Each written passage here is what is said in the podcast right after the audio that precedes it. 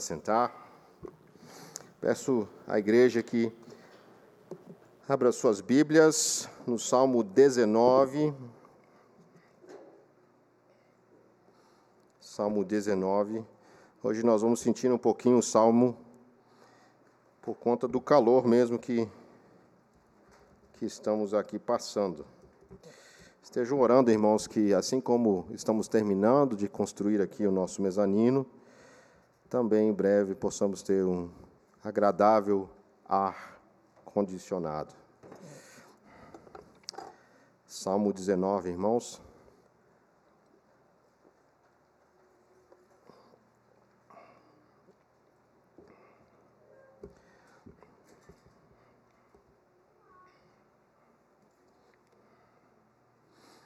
Nós vamos ler todo o salmo, não é muito longo, são 14 versículos.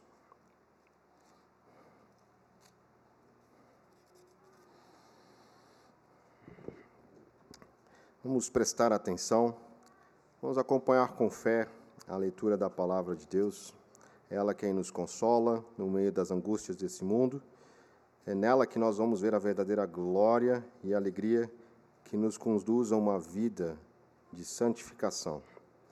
Peço aos irmãos que, apesar desse calor, mantenham a atenção. Essa é a palavra de Deus, ela é inerrante, viva, luz para os nossos pés e pão para nossas almas. Diz assim: Ao mestre de canto, Salmo de Davi. Os céus proclamam a glória de Deus, e o firmamento anuncia as obras das suas mãos. Um dia discursa outro dia, e uma noite revela conhecimento a outra noite. Não há linguagem, nem há palavras, e deles não se ouve nenhum som.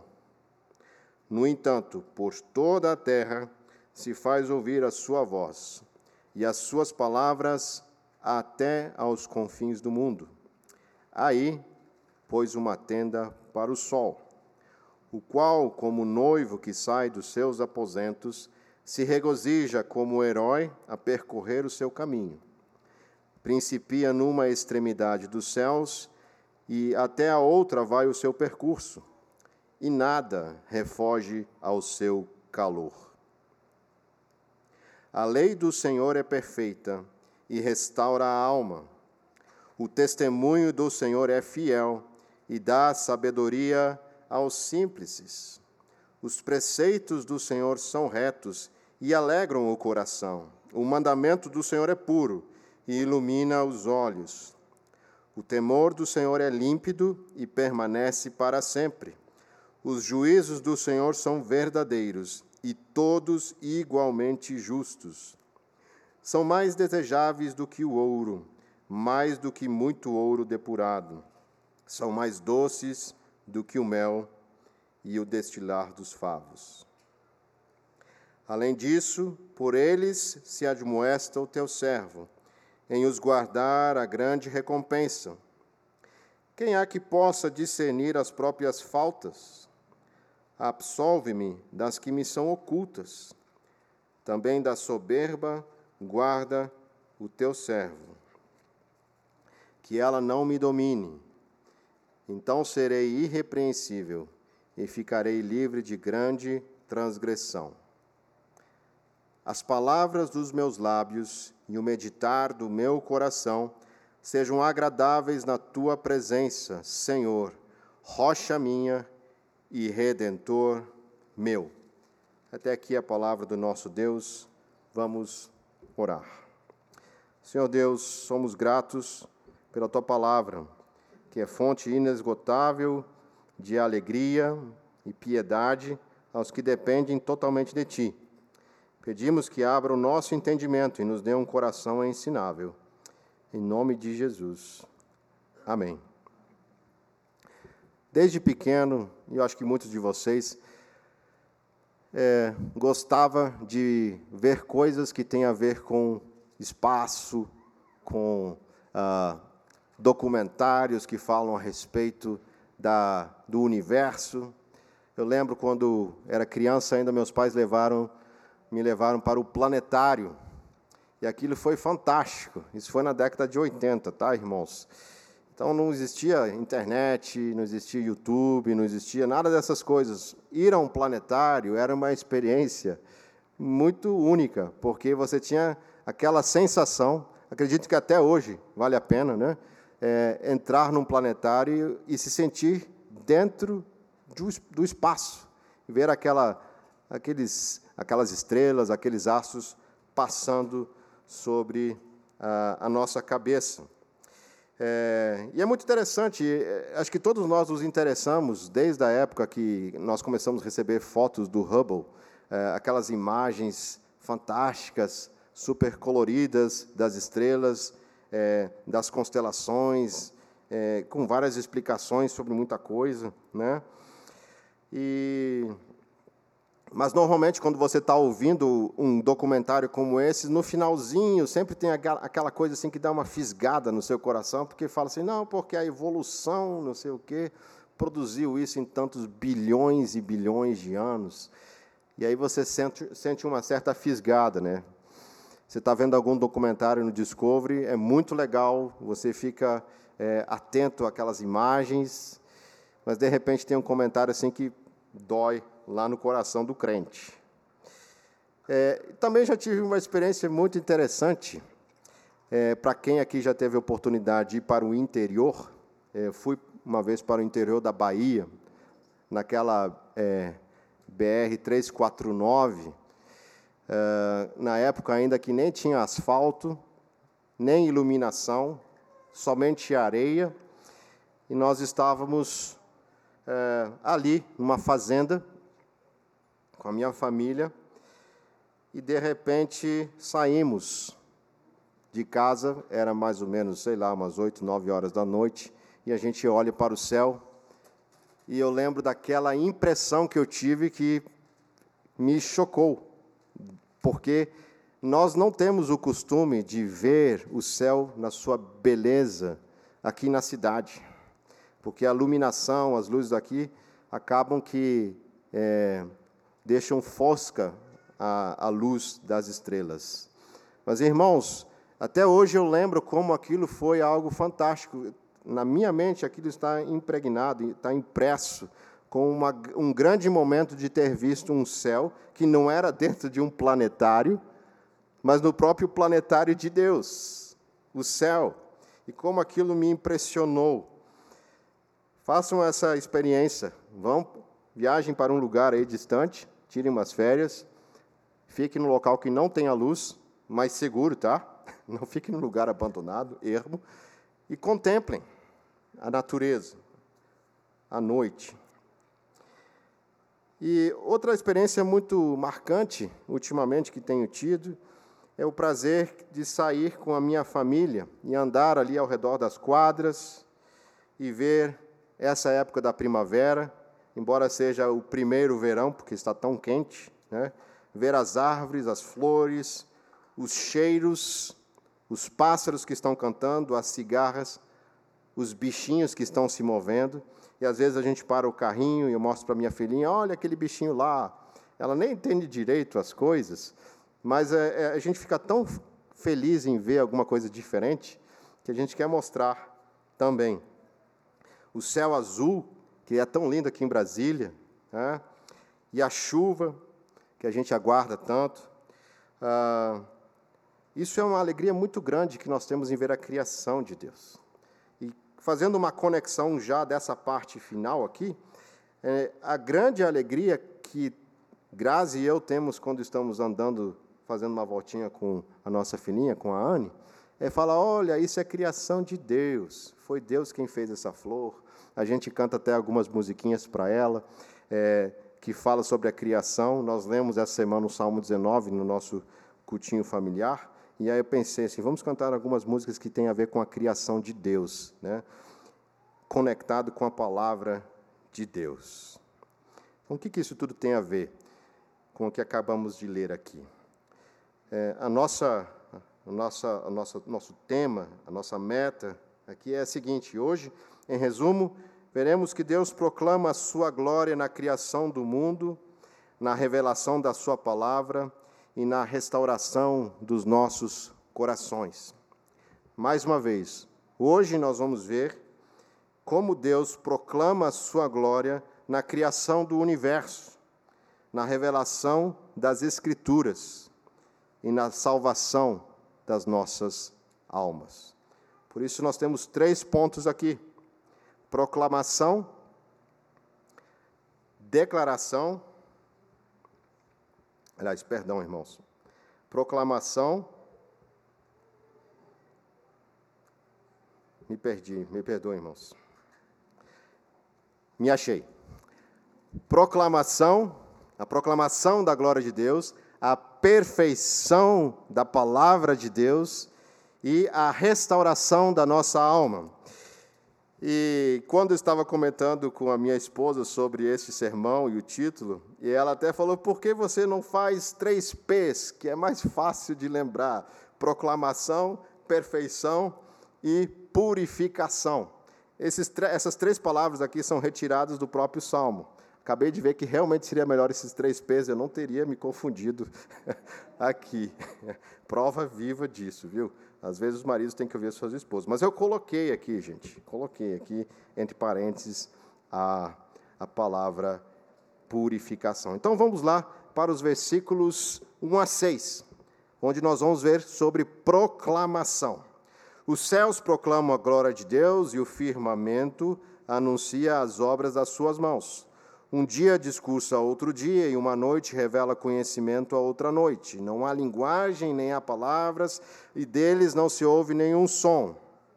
No entanto, por toda a terra se faz ouvir a sua voz, e as suas palavras até os confins do mundo. Aí pôs uma tenda para o sol, o qual, como noivo que sai dos seus aposentos, se regozija como herói a percorrer o seu caminho principia numa extremidade dos céus e até a outra vai o seu percurso, e nada refoge o seu calor. Como vai ficar demonstrado aqui nesse texto, esse salmo é dividido em duas grandes partes. Esse salmo ele tem dois livros, os dois livros de Deus. É, esse livro é o primeiro da natureza, o livro que fala a respeito da criação de Deus, e outro livro é a própria Escritura. A estrutura deste salmo está, ela está baseada nesse modelo, nesses dois livros que nós temos, que Deus nos deu. Na teologia, nós chamamos isso de revelação, revelação geral, é o livro da natureza, e a Escritura é uma revelação especial, algo que Deus revelou de modo proposicional, ou seja, com palavras inteligíveis, onde eu posso compreender claramente a vontade de Deus. Então, esses dois livros eles estão conectados porque nós temos um só autor para essas duas obras. O salmista, além de fazer uma comparação, ele faz também uma analogia, então, entre natureza e escritura, e parece que ele está operando aqui com dois instrumentos. E desculpe um anacronismo, tá? Porque na época de Davi não tinha esses instrumentos. Ele parece que está trabalhando com um telescópio para olhar para a criação longe dele e também está trabalhando com um microscópio para olhar para dentro. Ou, em outras palavras, o que nós podemos ver aqui é uma exploração do macrocosmos até o microcosmos do nosso coração.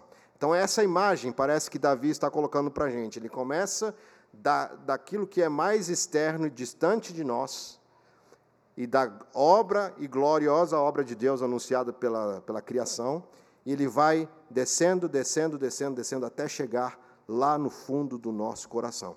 Parece que é esse o movimento que ele nos leva a ver aqui. Então, nessa primeira, do, nessa primeira parte do salmo, nós vamos ver algumas coisas. Por exemplo, Deus se faz revelar por meio de uma linguagem para os olhos.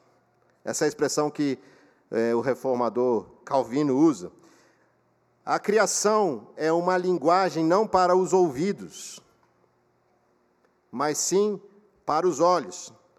E, e Calvino até usa uma ilustração muito linda, ele diz é como se fosse um abecedário com grandes letras, para que a gente pudesse ver a glória de Deus. Notem que o salmo diz que os céus proclamam e o firmamento anuncia. Esses dois verbos, proclamar e anunciar, nos fazem ver seriamente que a natureza não está sussurrando. A natureza não está silenciosamente falando a respeito da glória de Deus. Se eu pudesse falar alto aqui, mas vou poupar os ouvidos de vocês, se pudesse dar um comando de exército com uma voz possante, de certa maneira seria essa impressão que nós deveríamos ter ao olhar para a criação de Deus. Existe uma convocação da criação de Deus que nos chama a olhar de uma maneira que nós não podemos ignorar o som deste comando. E nós vemos aqui uh, os céus. Vejam, não está falando, mas onde diz que está falando de toda a criação? Aqui está falando só a respeito dos céus. Alguns comentaristas vão dizer que isso é um recurso, uma metonímia, onde eu pego a parte pelo todo, que significa que sim, é os céus, mas os céus, na verdade, estão é, encapsulando toda a criação de Deus. E é interessante que Spurgeon, quando ele fala nesse salmo, ele diz que esse livro de Deus tem três páginas. Na verdade, seria céu, terra e mar. Então, toda a criação de Deus está é, resumida aqui. Então não é apenas o céu, mas como o céu é aquilo que mais talvez nos chama a atenção, uh, ou como aquele que fica elevado num, num, determinado local e pode ser visto com mais facilidade, talvez então o céu seja aqui utilizado como este livro. E o que, que acontece então que é tão maravilhoso aqui também? Veja, o, o salmo diz que um dia anuncia ou discursa outro dia, e uma noite revela conhecimento a outra noite.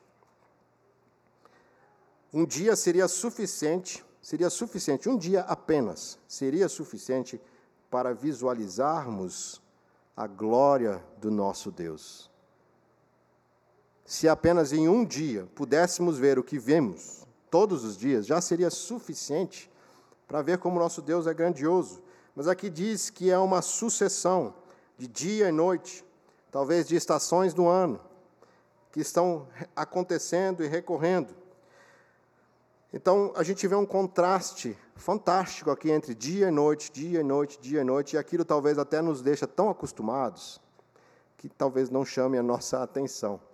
Eu sei que vocês já devem ter visto aqueles vídeos muito interessantes, onde a gente vê, por exemplo, o crescimento de uma flor acelerado em muitas vezes né, o crescimento de alguma coisa.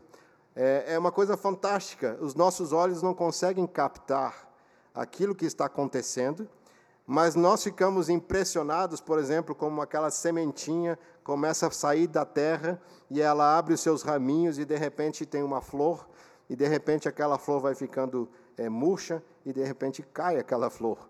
E a gente vê isso em segundos. E deveria nos impressionar é isso. Spurgeon, de novo, falando nesse salmo, ele diz assim: essa repetição constante é uma demonstração do poder e bondade de Deus. Nós vemos o poder, a sabedoria, a bondade, a pontualidade, a fidelidade, a grandeza e a glória de Deus que são visíveis na criação de Deus. Mas olha só, o texto continua dizendo, né, não há linguagem, nem se ouve a sua voz, mas suas palavras até os confins do mundo. E isso aqui nos faz pensar no seguinte: primeira coisa, a Bíblia declara que todos, todos nós podemos ver esta linguagem dos céus, literalmente dos céus, e sem é, nenhum tipo de é, brincadeira com as palavras, é uma linguagem dos céus e que não depende de entender português, hebraico, grego, latim. Todos podem perceber isso. E por isso que esse, esse trecho também nos faz lembrar lá daquilo que fala em Romanos 1, verso 19 e 23. Paulo, escrevendo a respeito desta glória, disse o seguinte: prestem atenção, Romanos 1, versos 19 a 23. Vou ler só um trecho, que diz o seguinte: Porquanto o que de Deus se pode conhecer é manifesto entre eles. Entre quem? Aqueles que não conhecem o Deus revelado das Escrituras. Porque Deus lhes manifestou. Porque os atributos invisíveis de Deus. Que atributos? O eterno poder, como a sua divindade, claramente se reconhecem desde o princípio do mundo, sendo percebido por meio das coisas que foram criadas. Tais homens são por isso indesculpáveis porquanto, tendo conhecimento de Deus, não o glorificaram como Deus e nem lhe deram graças, antes se tornaram nulos em seus próprios raciocínios, obscurecendo-lhes o coração insensato. Inculcando-se por sábios, tornaram-se loucos e mudaram a glória do Deus incorruptível em semelhança de imagem ou da imagem do homem corruptível, bem como de aves, quadrúpedes e répteis. O que a palavra de Deus está dizendo aqui é que todos nós, crendo nas Escrituras ou não, sabemos que há um Deus Criador, um Deus que é divino, poderoso e que fica estampado, escancarado, que há um Deus acima de todas as coisas. E por isso, os homens são indesculpáveis diante dessa criação. E aí temos um, um, o trecho final desse, dessa primeira parte que fala do sol, né? do sol que sai de uma ponta e vai até a outra. Parece que ele sai do seu aposento. É aquela uma imagem poética, né? O local onde o sol está dormindo seria a noite. Então aquela tenda da noite e aí ele sai no outro dia de novo. Então parece que o salmista está fazendo uma brincadeira com isso, né? É, e Calvino até ele fala aqui é, esse fenômeno do sol está sendo tratado não em termos científicos, mas sim daquilo que se vê. Ou seja, nós todos os dias vemos o sol se levantar e o sol se pôr. É, e alguém pode dizer, não, mas a Bíblia diz que o sol que, que, que, está fazendo esse movimento, a gente sabe que é a Terra que faz. Sim, mas é o fenômeno que é observado. Tá? E aqui diz que esse sol, ele manifesta algumas coisas. Veja, o sol aqui, ele é, ele é colocado como algo glorioso. Né? Ele sai da tenda como se fosse um noivo, ah, dos seus aposentos, se regozija como herói e percorre o seu caminho. Ele tem um trajeto a ser, a ser feito e o seu percurso é, é sempre repetido e nada foge do seu calor, como vocês estão agora mesmo ah, testemunhando isso. Então, nós vemos aqui um exemplo. É como se o salmista está dizendo assim: olha, vamos agora aproximar a câmera e vamos focar em um elemento, só um, para ver a glória de Deus na criação, o sol. Então, aquela câmera enorme que está focando nos céus, agora ela vai dar um close no sol. O que, que nós vemos aqui? O esplendor do sol como um noivo, a sua excelência na sua forma como herói e o seu calor. E alguns vão dizer, o que, que isso tem a ver com um noivo? Alguns vão dizer que o noivo tem a ver com aquelas suas vestes logo que ele se, se prepara para o casamento, e quando o sol nasce, aquela forma que você vê o céu todo lindo com as cores do sol, parece que é essa imagem que o salmista está querendo imprimir em nós aqui, dessa beleza de um sol que, que aparece de manhã, é, ou como um noivo que acorda de manhã pensando, hoje é o dia do meu casamento, e ele se arruma, e você vê toda aquela sua pompa, e é de certa maneira, é isso que nós estamos vendo aqui o sol que percorre como um herói é, e, e, de uma maneira que mostra sua excelência nessa, nessa forma de correr. E aí a gente olha para isso e diz: bom, não existe ninguém que se compare. Se existisse alguém assim, não poderíamos nos comparar com, esse, com essa pessoa, porque não há ninguém que se assemelhe entre os homens a um personagem como o Sol, se assim ou fizesse uma personificação dele. Então, o que nós podemos tirar daqui dessa primeira parte? Em primeiro lugar, nós devemos não cometer esse pecado que lemos aqui, da ingratidão, porque criaturas mudas, a criação que não tem uma linguagem articulada, ela louva a glória de Deus. Pergunta: você anuncia a glória de Deus? Você proclama a glória de Deus? Tem uma palavrinha aqui que fala é, de contar a outro dia, essa palavra é narrar, é contar à frente. Lá no Salmo 78 ela aparece de novo e diz assim: O que ouvimos e aprendemos e nos contaram os nossos pais, não encobriremos aos seus filhos, contaremos à vindoura geração os louvores do Senhor e o seu poder e as maravilhas que fez. Primeira aplicação aqui é: nós temos visto a glória de Deus, nós temos proclamado a glória de Deus, especialmente naqueles que estão mais próximos de nós. A segunda coisa é, nós temos louvado a Deus pela beleza da criação e da sua providência em sustentar a sua criação, que é algo que não é baseado no acaso. Já ouviram aquela música que começa assim? Eu não vou cantar toda ela, mas tenho certeza que aqueles que conhecem vão lembrar. Mas é claro que o sol vai voltar amanhã, mais uma vez, eu sei. Muitos de vocês devem conhecer o autor dessa música.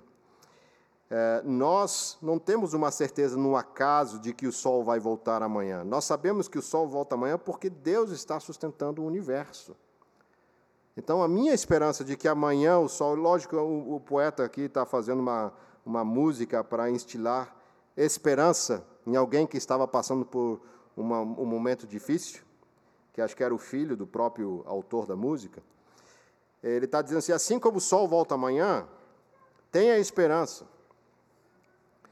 Mas essa esperança aqui é baseada no acaso. Quando nós observamos a glória de Deus em fazer uma sucessão de movimentos dos céus, as órbitas funcionando certinhas, como um reloginho, tudo funcionando, a gente percebe como Deus é grandioso e que Ele está sustentando literalmente a cada segundo, a cada instante o universo. Não é uma corda que Deus deu e o universo funciona sozinho. A cada dia que a Terra está girando, o Sol está brilhando, é porque Deus mantém a sua criação assim. Certa vez, Newton, no seu laboratório, tinha deixado em cima da sua mesa lá uma maquete com uma aquele negocinho de manivela que você gira, aí você tinha o movimento do, da Terra em redor do céu, do Sol e a Lua e tudo isso, e alguém perguntou quem é que fez isso. Aí Newton falou ninguém, mas ele estava sendo irônico, porque aquele seu aprendiz dizia que o universo não foi criado por Deus, mas sim era obra de um acaso. Mas não pode. Né? Não pode, porque alguém tem que ter criado isso. Aí Newton ele falou assim: se para uma coisa tão simples como essa, você admite que é necessário ter um Criador, quanto mais para o nosso universo. E Newton disse: a maravilhosa disposição e harmonia do universo só pode ter tido origem segundo o plano de um ser que tudo sabe e tudo pode. E isto fica sendo a minha última e mais elevada descoberta. Afirmações de Newton. Agora vejam, essas duas partes do Salmo estão conectados, é, além de uma analogia que a gente vê entre livro da natureza e a palavra revelada de Deus. Há um detalhe que alguns comentaristas apontam aqui. Por exemplo, dê uma olhadinha no verso 1 aí da sua Bíblia no verso 7. No verso 1, fala a respeito de Deus. Os céus anunciam e proclamam a glória de Deus. Aí no verso 7, vocês vão ver que está escrito lá que a lei do Senhor é perfeita e restaura a alma. Uh, pode parecer alguma coisa não muito interessante, mas, é, de certa maneira, no primeiro momento, nós temos um, uma palavrinha que, que, é usada ali, que é a palavrinha El, da onde vem Daniel, por exemplo, é, e na segunda parte, no versículo 7, nós temos Jeová, que é trazido como Senhor em letra maiúscula aí. Então, são duas formas de se referir a Deus. No primeiro caso, para destacar a grandeza, poder e majestade de Deus. Normalmente, esse, esse termo de Deus ali é usado para isso. E no segundo caso, é o nome santo e relacional de Deus com seu povo, revelado aos que fazem parte da sua aliança. Então a gente vê essa conexão também ao usarmos esses dois nomes de Deus. Por isso, então, vamos agora para o nosso segundo livro, que é, é que está nos versos 7 a 10. Que diz assim: A lei do Senhor é perfeita e restaura a alma, o testemunho do Senhor é fiel e dá sabedoria aos simples, os preceitos do Senhor são retos e alegram o coração. O mandamento do Senhor é puro e ilumina os olhos. O temor do Senhor é límpido e permanece para sempre. Os juízos do Senhor são verdadeiros e todo igualmente justos.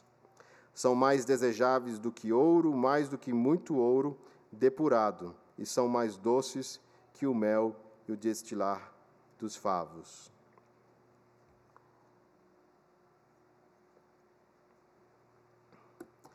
Todas as vezes aqui nós lemos a lei do Senhor, os preceitos do Senhor, o mandamento do Senhor, o temor do Senhor. Aqui nós percebemos que é Deus, no seu aspecto relacional, revelando a nós a sua vontade. É, um autor falou uma coisa muito interessante aqui. Ele disse: nesse trecho, nós vemos doze elogios que vêm em duplas. Depois os irmãos podem fazer em casa, sublinhar as palavrinhas, mas são as seguintes palavras: perfeita e restaura, fiel e sabedoria, retos e alegram, puro e ilumina, límpido e permanece, verdadeiros e justos. É, nós temos seis duplas, que elas vêm como se fossem ondas que recaem sobre as outras. É quando você está no mar e você está vendo aquela onda chegar, e assim que ela está quebrando, já vem uma outra em seguida. Parece que é esse o movimento que o salmista quer que a gente veja aqui, desses benefícios da palavra de Deus.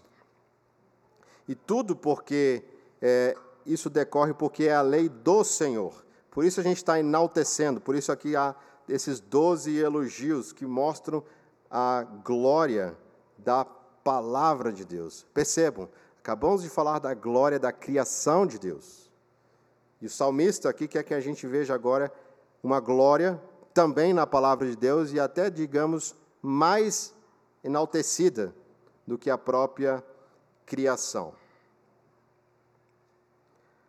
Nós podemos ver, por exemplo, em resumo aqui, que a lei é perfeita e restaura a alma, é fiel e dá sabedoria, é reta e alegra, é pura e ilumina, é límpida e permanece, é verdadeira e justa.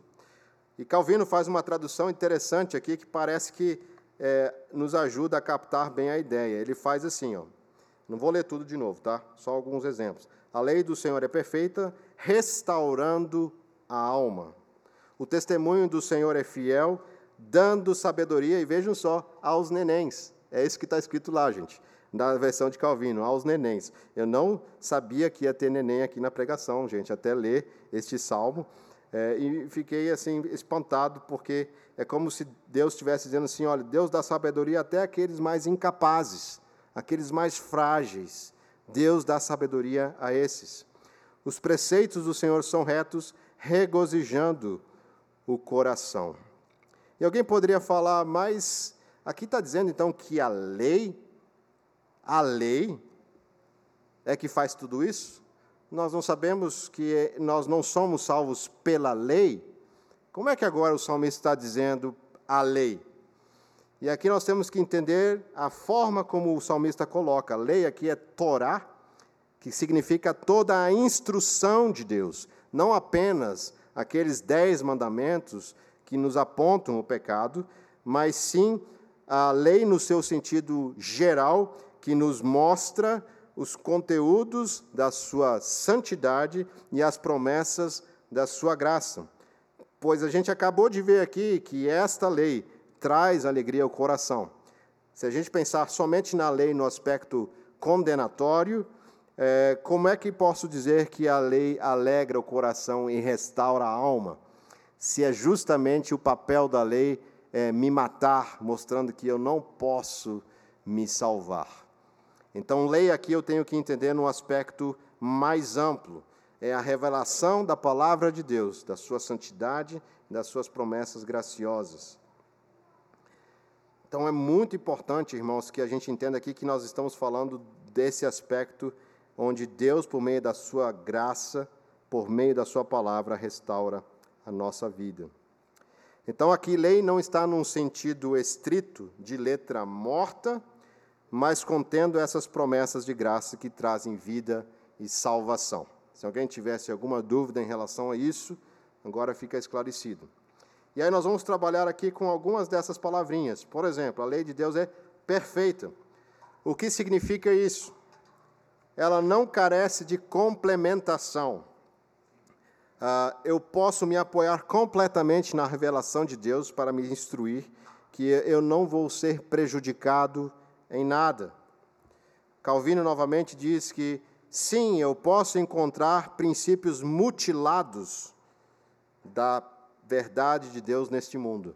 Mesmo pessoas que não creem na palavra de Deus, às vezes têm princípios que decorrem do próprio Deus elas até negam esse Deus, mas são princípios mutilados. Essa lei ela é fiel, quer dizer, eu posso confiar plenamente nela.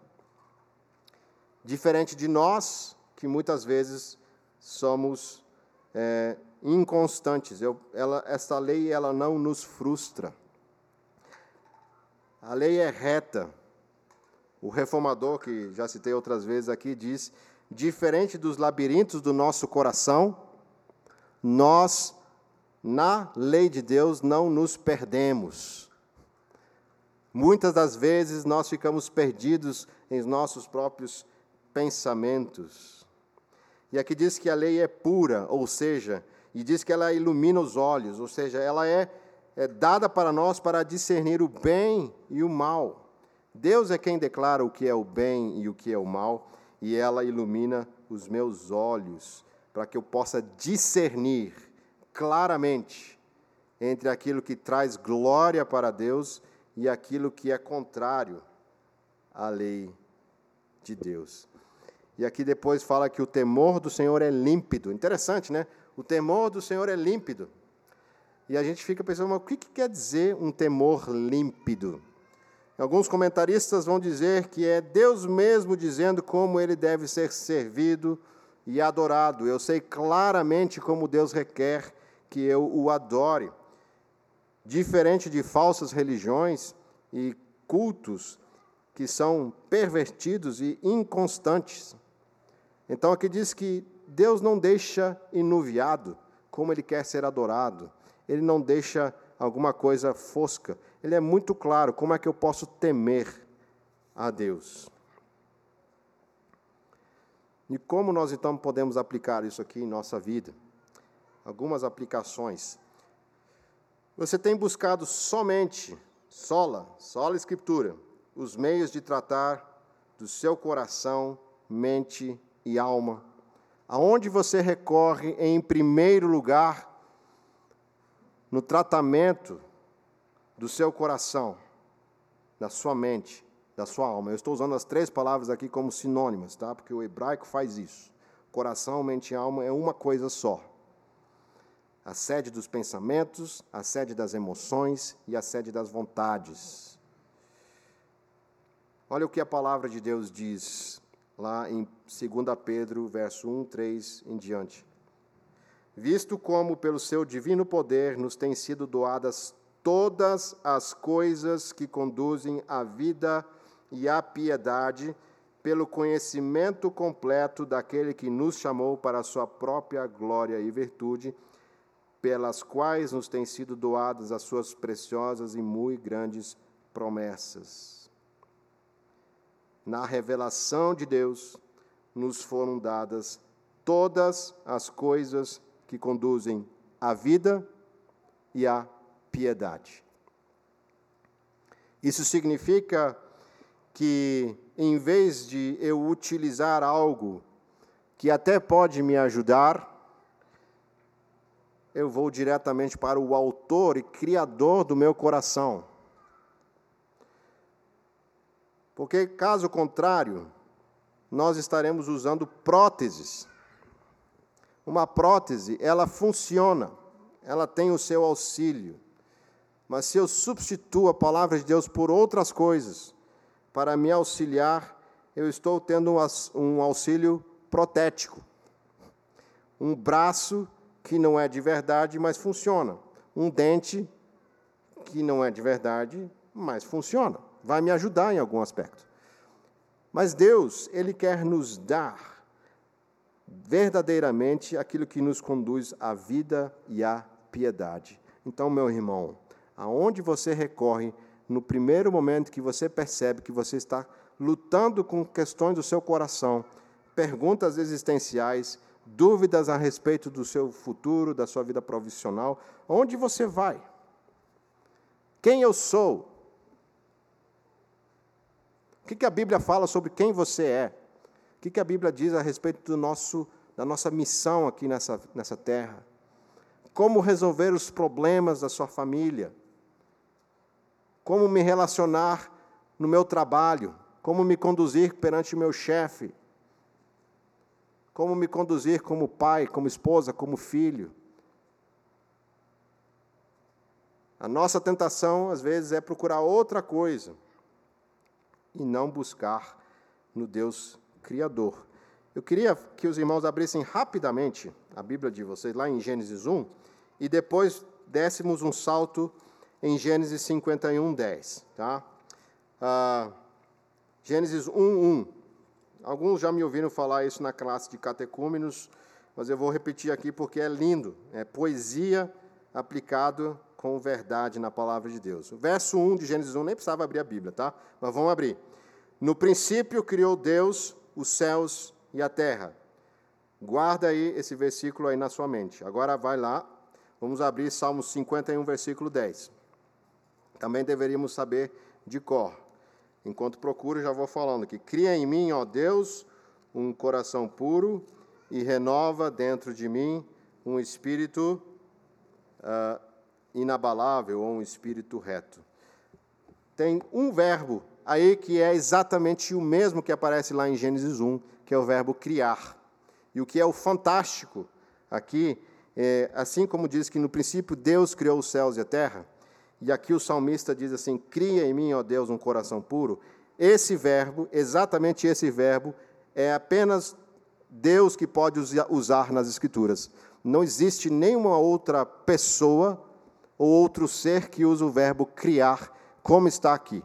E no hebraico tem uma palavra específica para esse verbo, não vou falar em línguas aqui, mas é, é distinto especificamente para Deus. E olha então o que, que o salmista está dizendo aqui. Ele está dizendo: olha, esse Deus Criador da natureza, ele está rogando: cria em mim, ó Deus, um coração puro e renova dentro de mim um espírito inabalável. Isso está dizendo, esse Deus Criador que eu enxergo lá fora, ele pode criar um novo mundo, um belo mundo em mim. Ele pode restaurar a minha alma. E só Deus pode fazer isso. Por isso que esse verbo aqui é tão interessante, porque quando Davi está falando isso aqui, não é esse criar que nós falamos em criar alguma coisa, mas é o próprio Deus Somente Ele pode executar essa obra. Isso é esperança para nós, irmãos. Isso é esperança para nós. Você tem buscado nas Escrituras a sua fonte mais preciosa, ela tem mais valor do que seus próprios valores. Olha, o texto aqui diz, né, nessa sessão no final, que tudo isso da lei de Deus é mais desejável do que o ouro, mais do que muito ouro depurado, e mais doce do que o mel e o destilar dos favos. Eu faço mais uma ilustração aqui, recente agora lá em casa, com a nossa filhinha. Esses dias experimentamos uh, dar para a Anne uma mexerica. E a primeira vez que ela provou a mexerica, ela fez uma cara assim que não gostou muito. Mas depois ela viu como essa mexerica, cortadinha em pedacinhos, é gostosa, é saborosa, e ela já está aprendendo a pinçar as coisas, então ela já estava pegando sozinha e colocando na boquinha e ficando todo babada. de mexerica. Ela precisou ser treinada para aprender a gostar. Se dependesse dela, comeria um tanto de coisas que a toda hora a gente precisa tirar da boca dela. E rejeitaria uma boa e saudável comida. Assim também pode ocorrer conosco. Deus faz isso acontecer em nós, irmãos. Olha só, o salmista diz que a lei do Senhor ela é mais preciosa do que ouro, ou seja, ela muda os princípios e valores do meu coração. Ela coloca as coisas no lugar certo e ela muda o prazer das coisas, porque ela é mais doce do que o mel. Então, muitas vezes isso não é uma coisa assim tão automática. Eu preciso ser ensinado, eu preciso viver e pedir e suplicar que Deus crie em mim isso. E por fim, agora é o momento de colocar luvas e máscaras, pois vamos passar para o microcosmo crítico em nosso estado terminal do nosso coração. E aí vamos para o nosso último ponto, finalizando o sermão. Versículos 11 a 14. Então, depois que o salmista viu a glória de Deus na criação, depois que ele viu a glória da lei, da palavra de Deus, ele olha para si mesmo e diz assim: Além disso, por ele se admoesta o teu servo em guardar a grande recompensa. Mas aí ele pensa: quem há que possa discernir as próprias faltas? É como se eu estivesse ouvindo aqui: quem me livrará do corpo dessa morte? Quem é que pode me salvar? Porque quando eu olho para a lei de Deus e toda a maravilha da criação de Deus, desse Deus majestoso e poderoso, quando eu olho para a lei de Deus,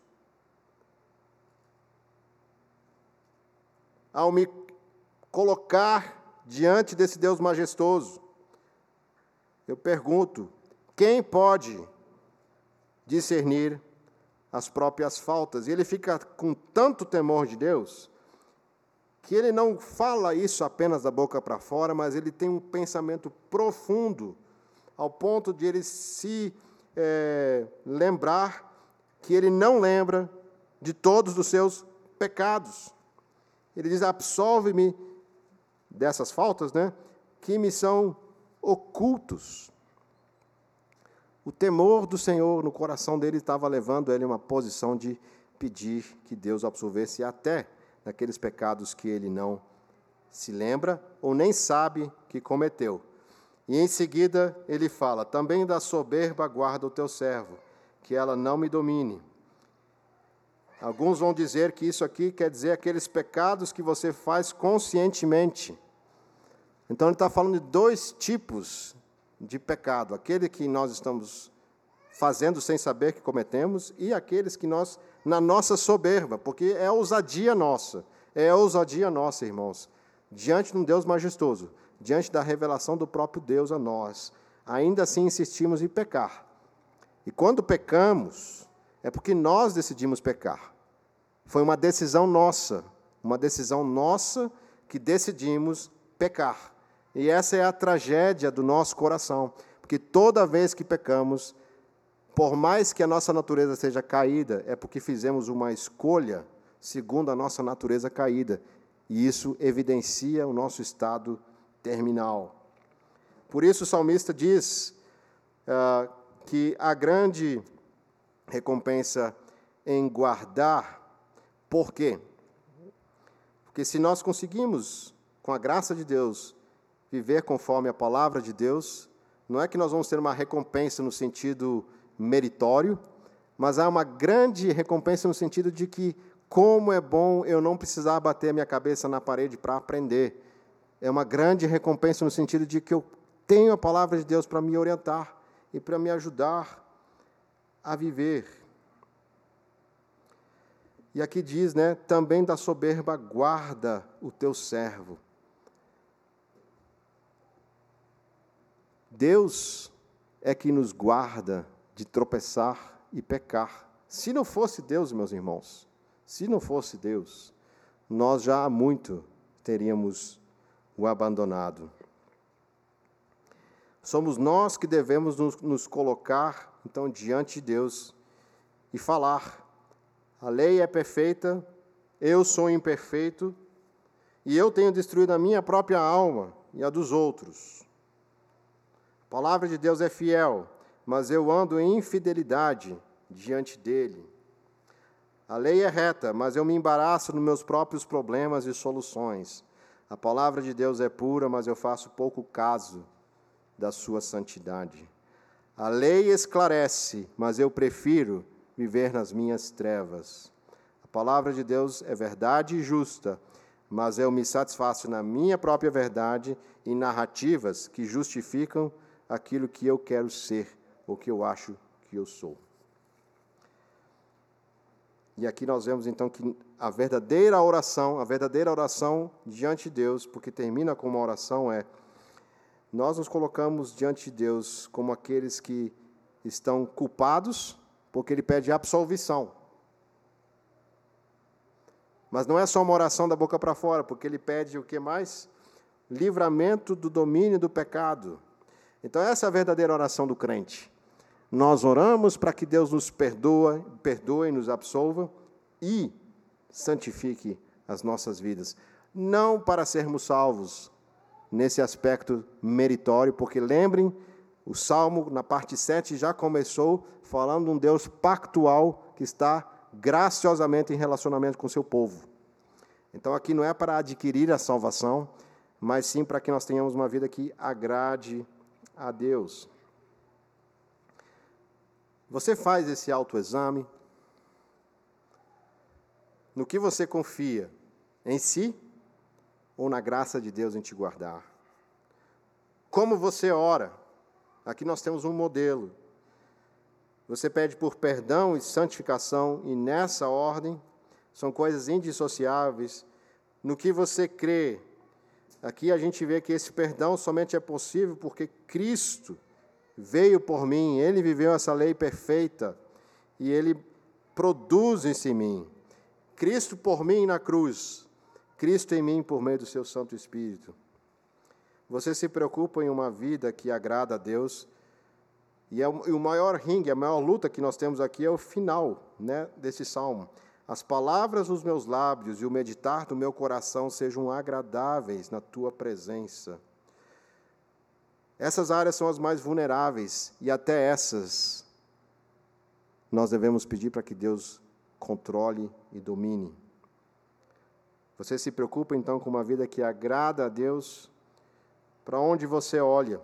No final disso tudo, o salmista só pode olhar para quem? Olha só como ele termina esse salmo: Senhor, rocha minha e redentor meu. Ele é rocha porque eu sou inconstante.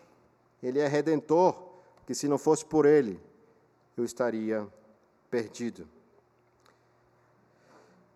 Então, ao contemplarmos, irmãos, a criação de Deus, a palavra, vemos a grandeza das, do seu poder, a grandeza da sua santidade, e quando nós contemplamos, vemos a miséria que nos faz olhar para aquele sol da justiça, que perfeitamente viveu nesse mundo para nos livrar de um juízo, juízo merecido, por não reconhecermos a glória de Deus estampada dia e noite sobre nossas cabeças. Esse é o fato, irmão. Nós muitas vezes não reconhecemos essa glória de Deus, dia e noite, literalmente sobre nossas cabeças.